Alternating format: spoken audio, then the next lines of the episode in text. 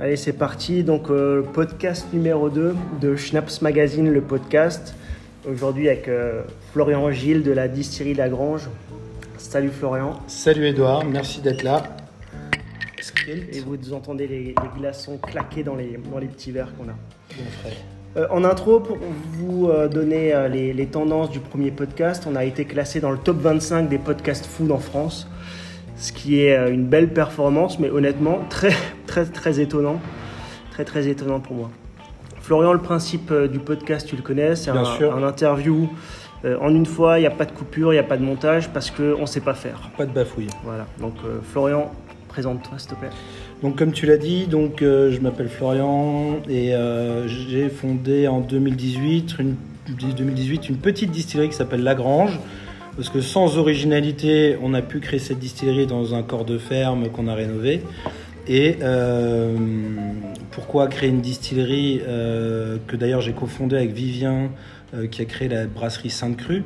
Donc C'était la, c'était la Saint-Vivien hier. C'était bah, une bonne fête à toi, Vivien, si tu écoutes ce podcast. Et, et du coup, on, est, on a créé en 2018 cette distillerie un petit peu sur l'impulsion des créations de microbrasseries qui avaient euh, déjà fait un petit peu son trou dans la région. Euh, mais personnellement, mon expertise a été plus dans l'art de euh, savoir distiller. Je distillais beaucoup avec mon grand-père euh, depuis ma tendre enfance jusqu'à mon adolescence. Tous les ans, donc ils possédaient des vergers et on récupérait les fruits du verger pour faire des eaux de vie traditionnelles. Alors évidemment, ma grand-mère de temps en temps arrivait à récupérer quelques fruits pour faire quelques des tartes confitures. ouais. petite confiture, petite tarte, mais je crois que c'était pas vraiment le projet des fruits qu'ils récupéraient. Et donc, euh, bah, petit à petit, j'ai eu euh, cette expérience-là et une petite expertise d'amateur dans la distillation des eaux de vie euh, traditionnelles. Et ça, c'était où alors, Florian? Et ça, c'était à Colmar. À Colmar. À Colmar, quand à l'époque il y avait encore beaucoup de vergers à, pas- à la place des lotissements. Ça- la morphologie de la ville a, a bien changé.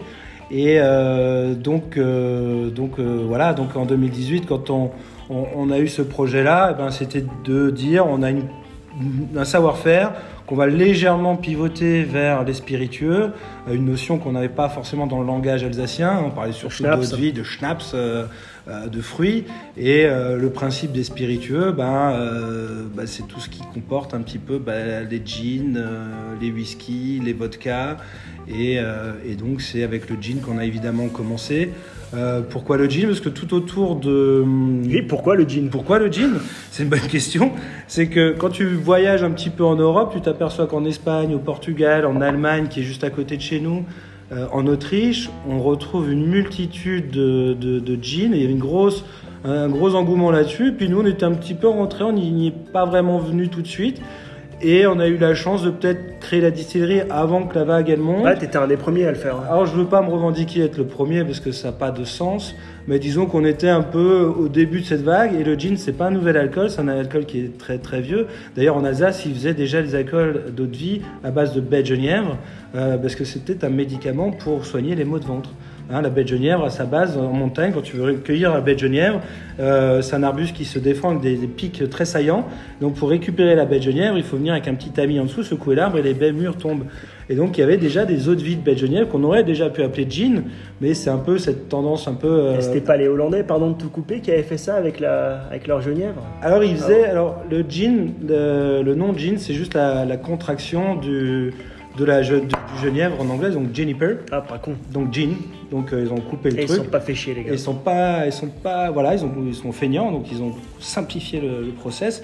Mais disons que là, euh, dans les régions où il y avait euh, de la- du genévrier, en général, il y avait toujours des alcools à base de genévrier qui s'appelaient pas forcément gin. Donc en Italie, dans les vallées mon- montagneuses, il y avait toujours ces alcools-là. Et puis finalement, on les a appelés gin parce que marketing, au niveau marketing, c'était un petit peu Ouais, il fallait rejoindre le, le mouvement. Voilà. Donc, ce que je comprends quand même, c'est que là, au- au-delà de boire et de prendre un peu de plaisir, on se soigne. Quelque part, oui. Quelque part, oui. L'abus d'alcool est dangereux pour la Bien sûr, santé bien à sûr. consommer avec modération. Oui, oui, il faut, euh, il, il faut le rappeler. Euh, et pourquoi est-ce qu'on qu'on est à Sainte-Croix-en-Plaine? Euh, tout simplement, on habitait Sainte-Croix-en-Plaine il y a quelques années on- et on avait cette grange à côté de nous où évidemment un des, de, de, de, de- de la famille avait stocké énormément de choses D'accord. Et au moment du projet, on a évidemment vu ce volume-là autrement qu'un grand garage plein de bazar. et on s'est dit, si on met un petit peu de propre là-dedans, on peut éventuellement commencer notre aventure là. Et c'est vrai que quand on a euh, rénové la, la grange, euh, on s'est dit que bah, là, on, va- on allait pouvoir rester un petit moment et pouvoir travailler. Et puis au bout de 5 ans, on est déjà un peu à l'étroit, ce qui est une bonne nouvelle. Ouais, j'avoue, j'avoue que le, le bâtiment s'est bien rempli. ouais. Et puis on a un petit côté cosy, euh, cocooning autour de la distillerie qui est sympa, que les gens apprécient Ouais, en venant ici directement à la distillerie. C'est quoi ta vision, Florian, du, euh, du métier de distillateur? Euh, j'ai une vision plutôt favorable, plutôt optimiste. Euh, je suis optimiste parce que hum, on n'était pas loin de perdre un peu ce savoir-faire avec les eaux traditionnelles qui se vendent moins, les eaux de vie traditionnelles, pardon. Euh, L'émergence de la consommation de, de spiritueux a permis de, euh, bah, de, de garder nos compétences Ouais, et de les le moderniser, de préserver le savoir-faire. Finalement, aujourd'hui, c'est plus des eaux de vie, mais euh, des alcools qui sont très tendance. Et donc, on a renouvelé le genre. C'est une activité très jeune. Mhm. Euh, des fois, on avait des distilleries alsaciennes euh, historiques qui avaient une image un peu vieillissante, euh, qui se sont aussi modernisées aussi sous l'impulsion de petites distilleries comme nous, en termes de communication, en termes de possibilités de, de différents produits, de création. Ouais, plus l'arrivée des nouvelles générations. Une nouvelle génération Donc, qui a aussi repris le flambeau. hein. Je, je pense à mes collègues qui sont déjà un peu plus gros, mais euh, euh, qui ont aussi renouvelé avec l'arrivée du whisky. Euh, on peut parler des Meyers, des Miklo, euh, qui ont vraiment su se renouveler aussi. Et, et- et j'attache aussi beaucoup d'importance à ce qui est plusieurs petites distilleries comme la mienne pour qu'on ait euh, une forme de, de créativité, euh, de, bassin technique et créatif pour qu'on augmente notre niveau de qualité, notre proposition et que ce soit une concurrence saine. C'est Ah oui, assez intéressant de, euh, de voir ce que les- chacun fait et on a beaucoup de respect les uns les autres. Ouais, vous faites grandir la chose plutôt que vous tirez dans les On pattes. fait grandir l'intérêt pour, pour que la clientèle s'intéresse à, à ce milieu-là et, et aussi des points de comparaison euh, qualitatifs. Et justement, dans toute cette myriade de, de- de jeunes distilleries craft aussi, parce qu'il y, en a qui ont émergé à, à Strasbourg et ailleurs, euh, comment, tu te, comment tu te situes, comment tu te différencies par rapport à eux? Bah, on s'est différencié, euh, pas au début parce que tout le monde a commencé par le jean évidemment. Après, on se différencie par notre gamme de jeans sur, sur les trois jeans permanents qu'on a là, qui sont les trois très différents. Après, on a euh, pris le parti aussi pendant les périodes de confinement, on avait un peu plus de temps, étant associé à, Vivien qui est à la brasserie, utiliser ce temps-là pour distiller des mous, faire du whisky. Euh, donc euh, le whisky nécessite 3 ans de vieillissement minimum en barrique, donc c'est un projet qui, qui est plus sur le long terme. Et aussi ben, en diversifiant la gamme vers des vodkas, des liqueurs de menthe, d'esprit euh, nos aïeux qui est une liqueur de plante qu'on a euh, confectionné avec un, un ancien pharmacien qui, qui, est un produit qui va se rapprocher, qui va jouer un peu sur le terrain de la, de la chartreuse. Et on a aussi créé un pastis qui marche euh, plutôt bien alors qu'on est en Alsace. On s'est autorisé de faire du pastis. Et en fait, on va créer des produits en fonction de ce que ce qu'on aime nous et, et par rapport à un éventuel marché existant. Voilà. Et donc on se différencie de cette manière-là. Et le dernier élément de différenciation, c'est qu'on est très ouvert à, à l'accueil du public, À l'expérience client à l'expérience client. C'est quelque chose de euh, on n'est pas sur des gros volumes de vente, on est sur euh, des hum, volumes de vente euh, de plus en plus en direct, euh, où les gens viennent découvrir l'univers de la distillation. Et pour appuyer un peu cette expérience-là, après le deuxième confinement, étant à Sainte-Croix-en-Plaine et pas dans le vignoble, dans, un, dans un flux de, de, de, de, de tourisme, euh, on a créé les ateliers création de gin, donc à travers de petits alambics de 3 litres. Donc c'est la table là où on, où- se trouve. Là, on est accoudé à cette table-là. Et devant nous, on a, une- on a six petits alambics de 3 litres. Donc imaginez euh, du cuivre partout et nous accoudés à une table en train de, en train de boire un coup et de voir ce- cette, fabuleuse, cette fabuleuse table. Cette table, ce- ce- cet atelier qui, euh, qui finalement plaît bien parce que les gens consomment du gin, mais finalement, comment c'est fait et quel est le processus de fabrication, euh, c'est assez, assez flou. Et le fait de produire soi-même permet de, de- de maîtriser finalement le processus de A à Z, avec évidemment la petite formation théorique initiale, mais eux-mêmes, sur une durée de 3 heures, vont produire et faire toutes les actions qu'on fait nous au quotidien. Et donc on va les aider, les accompagner sur un choix de plantes, d'une vingtaine de plantes. Euh, on tout, avoir ce qui est- c'est tout ce qui est derrière là tout ce qu'il y en a derrière nous. ouais. romarin, racine d'angélique, mais je veux peut-être pas en dire plus, sinon je vais trahir euh, ton secret. Il n'y a pas de souci. Chacun va créer en fait sa petite recette et repart avec sa bouteille. et repartent avec leur bouteille. Chacun repart avec sa bouteille. Super ça. Donc ça, c'est voilà, c'est là où on se différencie un peu, c'est qu'on va être très pédagogique et on va essayer de de- d'expliquer euh, notre métier au, au plus grand nombre, aux ceux qui veulent venir nous voir.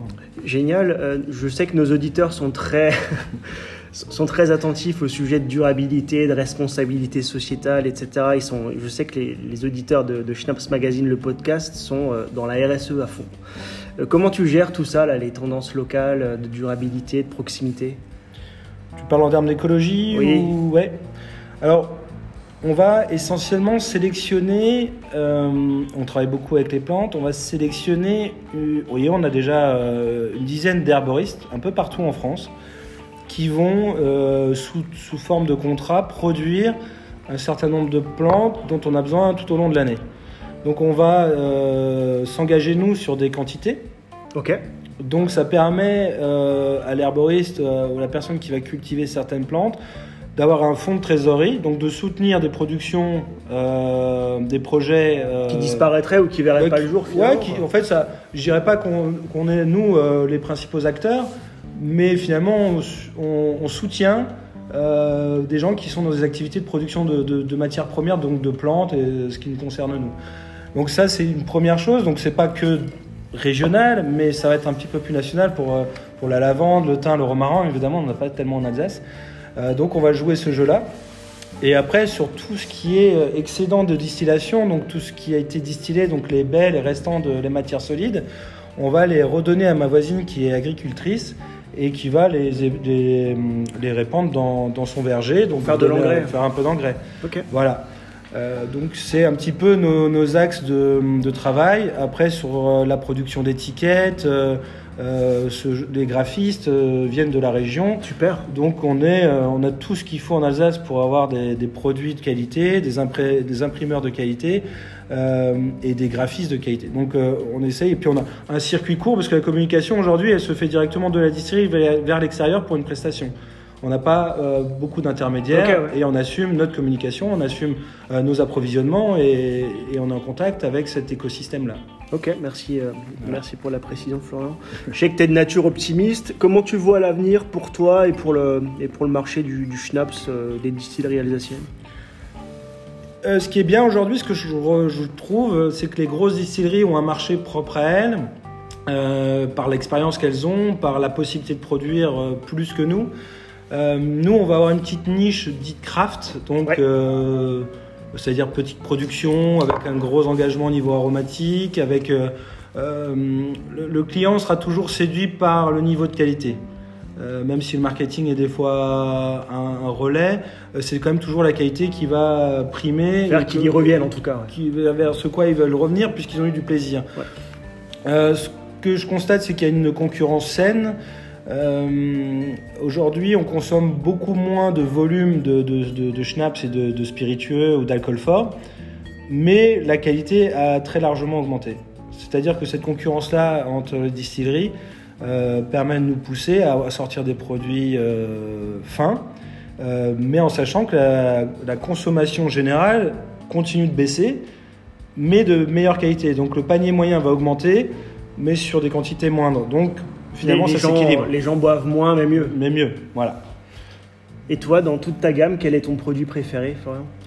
Alors, après, là, là c'est une question un peu difficile. Parce que tout est bon.